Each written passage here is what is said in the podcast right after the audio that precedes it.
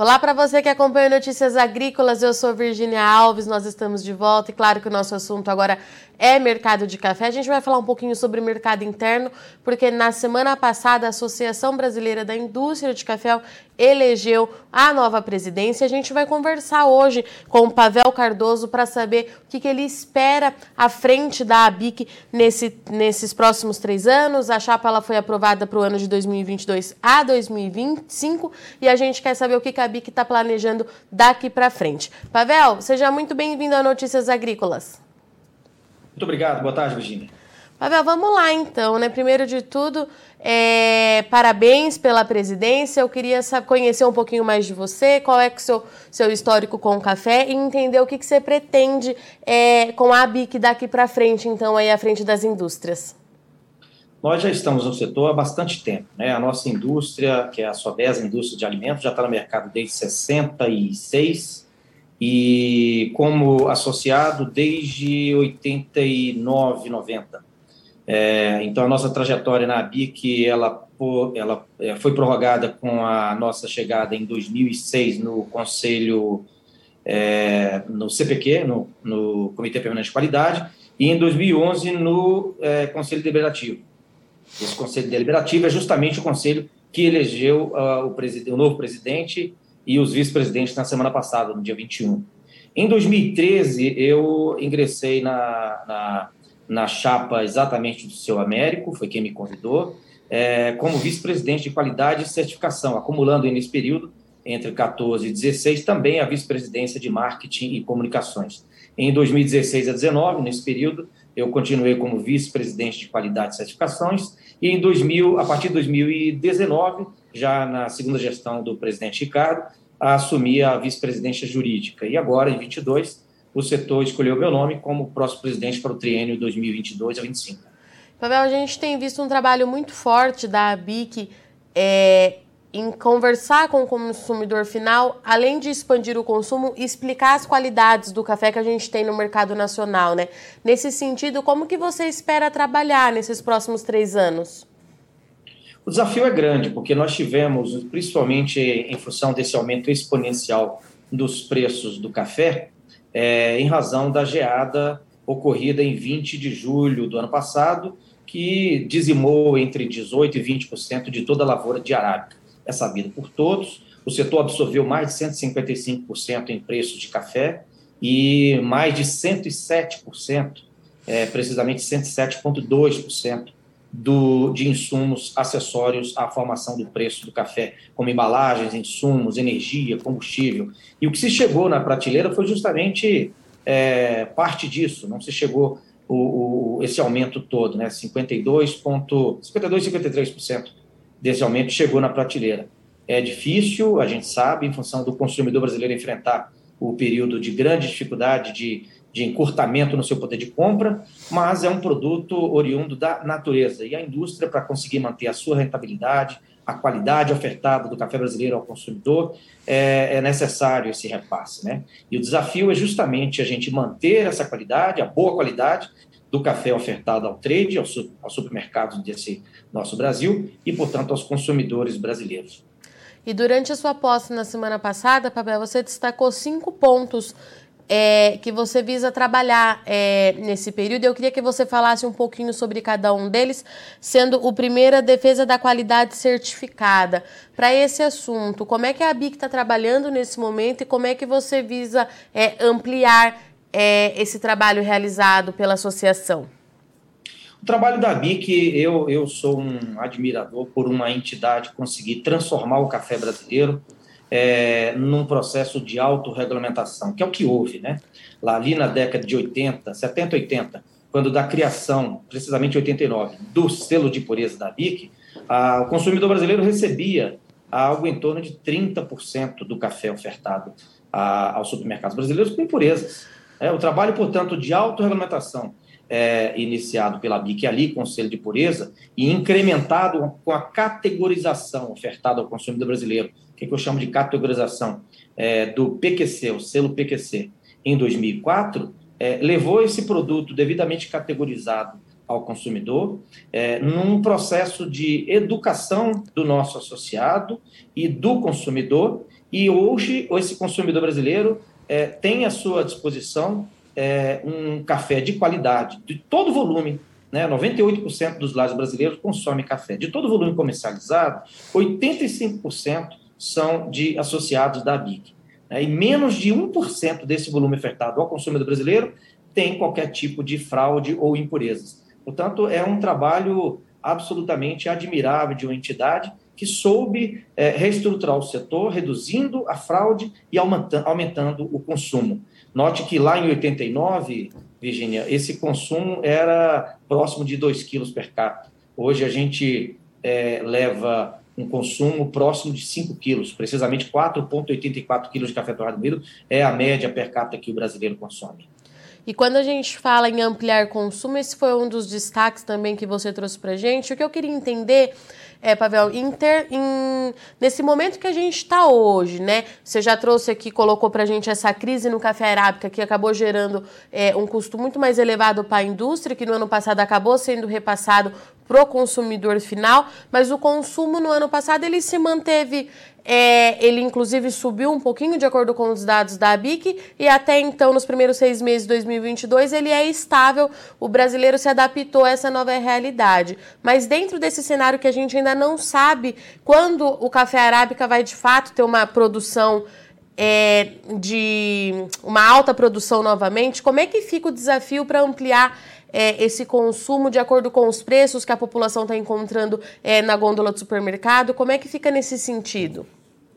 É importante a gente destacar que o café subiu em função do aumento que é, houve com a commodity. A indústria tem que repassar, porque ela tem que rentabilizar e conseguir girar o seu negócio. Né? O industrial precisa é, rentabilizar o seu, o seu é, capital e comprar a mesma qualidade de café e entregar esse consumidor brasileiro. Mas esse aumento é, ele, ele está dentro da média histórica quando a gente faz a comparação do preço do quilo do café na ponta ofertado ao consumidor brasileiro contra o, o salário mínimo. Esse, essa média histórica ela gira em torno ali, de 2,3% até 2,7%. Então, esse, o nosso consumidor que encontra esse, esse café um pouco mais caro nas prateleiras, é, ele encontra hoje dentro dessa média, um café equivalente ao que se comprava 10 ou 20 anos atrás, uhum. é, quando a gente faz a comparação do salário mínimo daquela, daquela época. Né? É, o consumo interno diante desse cenário é uma preocupação para a BIC, Pavel? Nós estamos vendo um consumo para esse ano equivalente ao que nós tivemos em 2021, que foi da ordem de 1,5%. Né? É, essa, essa esse aumento para esse ano, em função dessas variantes que eu aqui coloquei, deve, deverá se repetir. É o sentimento que a gente está tendo é, por parte dos nossos associados. indo de encontro é, com as demais lideranças do setor no café aqui no Brasil, você falou bastante também sobre sustentabilidade, né, Pavel? Em que sentido os industriais podem é, ajudar e fomentar isso dentro do setor cafeiro, com a BIC aí na ponta? É, essa questão da sustentabilidade, a gente até mencionou uma sigla que é muito comum hoje no mercado, né, que é o ESG, uhum. o ESG, alguns pretendem, alguns normalmente colocam. É, é, é, a forma que o industrial é, tem de ofertar um café é, é, não só de qualidade, mas dentro desses princípios que, que é uma empresa socialmente correta, ambientalmente sustentável e economicamente viável. O papel da entidade é liderar o setor nesse sentido, atendendo o que o consumidor preocupado com essa pauta tem pela frente. E Pavel, a gente sempre fala com a BIC falando muito sobre o mercado interno, mas você destacou como uma das metas ampliar as exportações é, de café torrado e moído nesses próximos anos. Em que sentido isso fortalece é, a nossa indústria e como é que esse trabalho deve ser feito daqui para frente? Segundo dados do Secafé, o Brasil exportou ano passado algo em torno de 38 milhões de sacas. Isso Sim. deu algo em torno de 6,4 bilhões de dólares. O Brasil exportou de verde 6,4 bi, a 10 vezes menos de solúvel, isso dá 650 uhum. milhões, salvo engano, esses dados é, são aproximados, é, e não mais do que 30 milhões de dólares de café torrado e moído. Então, veja, nós estamos. A, a, a, é, a exportação de torrado moído é quase 280 vezes menor do que a exportação do nosso café verde.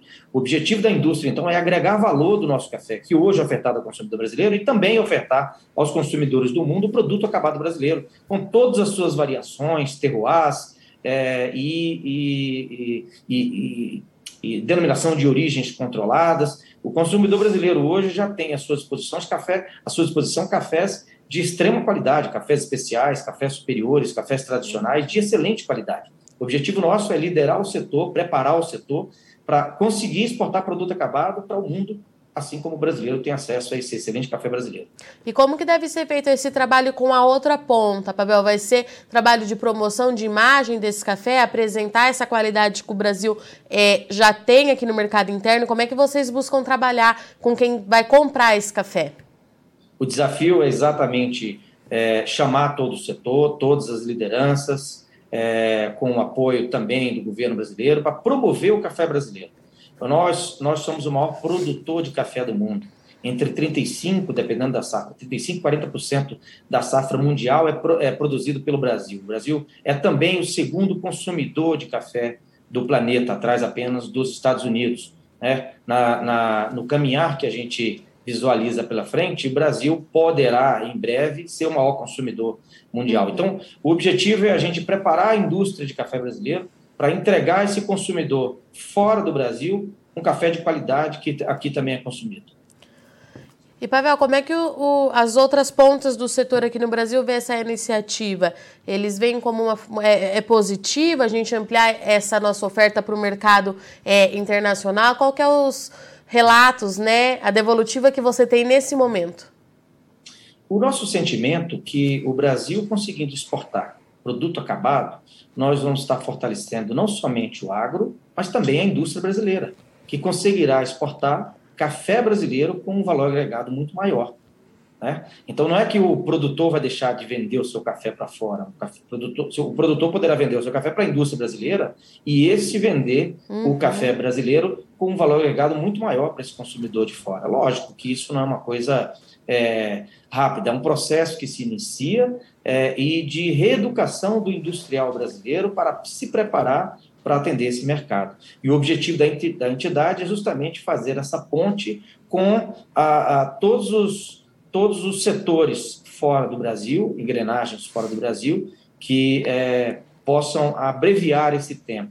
E, novamente, um, um ponto que a gente estava colocando antes, Virginia, a, a, a, movimentação, eu diria, consolidada do setor é de fazer o marketing do café brasileiro, é, uhum. notadamente fora do Brasil, e trazer essa percepção de que o melhor café plantado no mundo, com as suas diversas variedades, se encontra aqui, no Brasil. Não só a maior quantidade, mas a melhor variedade também nós temos aqui no Brasil. É, das outras origens produtoras, Pavel, tem alguma é, que a indústria já opera dessa forma, é, de forma mais significativa que o Brasil atualmente, ou o Brasil deve ser, mais uma vez, pioneiro nesse sentido de negócio também? Outros países também exportam, né? A Sim. gente sabe que indústrias brasileiras exportam, outros países que compram cafés brasileiros exportam. É, mas é sabido que o café brasileiro, quando exportado, em muitos casos ele chega de volta aqui com altíssimo valor agregado. Então, o, o, o propósito da indústria é transformar o valor do café brasileiro para o mundo numa percepção de qualidade que efetivamente o produtor o faz com toda a excelência possível. Pavel, eu agradeço muito sua disponibilidade em poder estar aqui com Notícias Agrícolas. É, seja muito bem-vindo ao ENA, portas abertas, a BIC é de casa. Eu te espero te encontrar mais vezes por aqui. Até a próxima. Até a próxima, Virginia. Muito obrigado, um abraço a todos.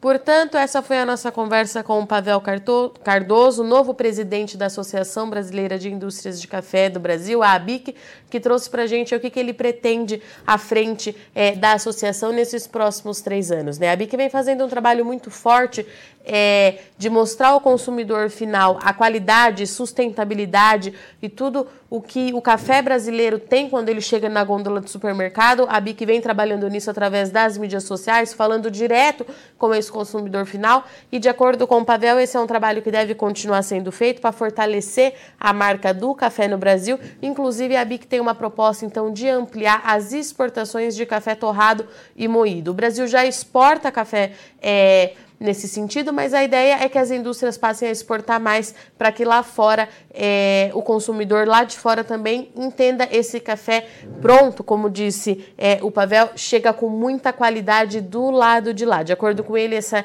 é uma visão que o setor todo cafeiro vê de forma muito positiva e tem muito trabalho pela frente para a gente ver então esses números de exportações aumentarem daqui para frente. Bom, eu agradeço muito sua audiência e companhia, mas não sai daí que Notícias Agrícolas continue. Já já a gente está de volta. Participe das nossas mídias sociais no Facebook Notícias Agrícolas, no Instagram, arroba Notícias Agrícolas e em nosso Twitter, arroba Noteagri. E para assistir todos os vídeos, se inscreva no YouTube, na Twitch, no Notícias Agrícolas Oficial.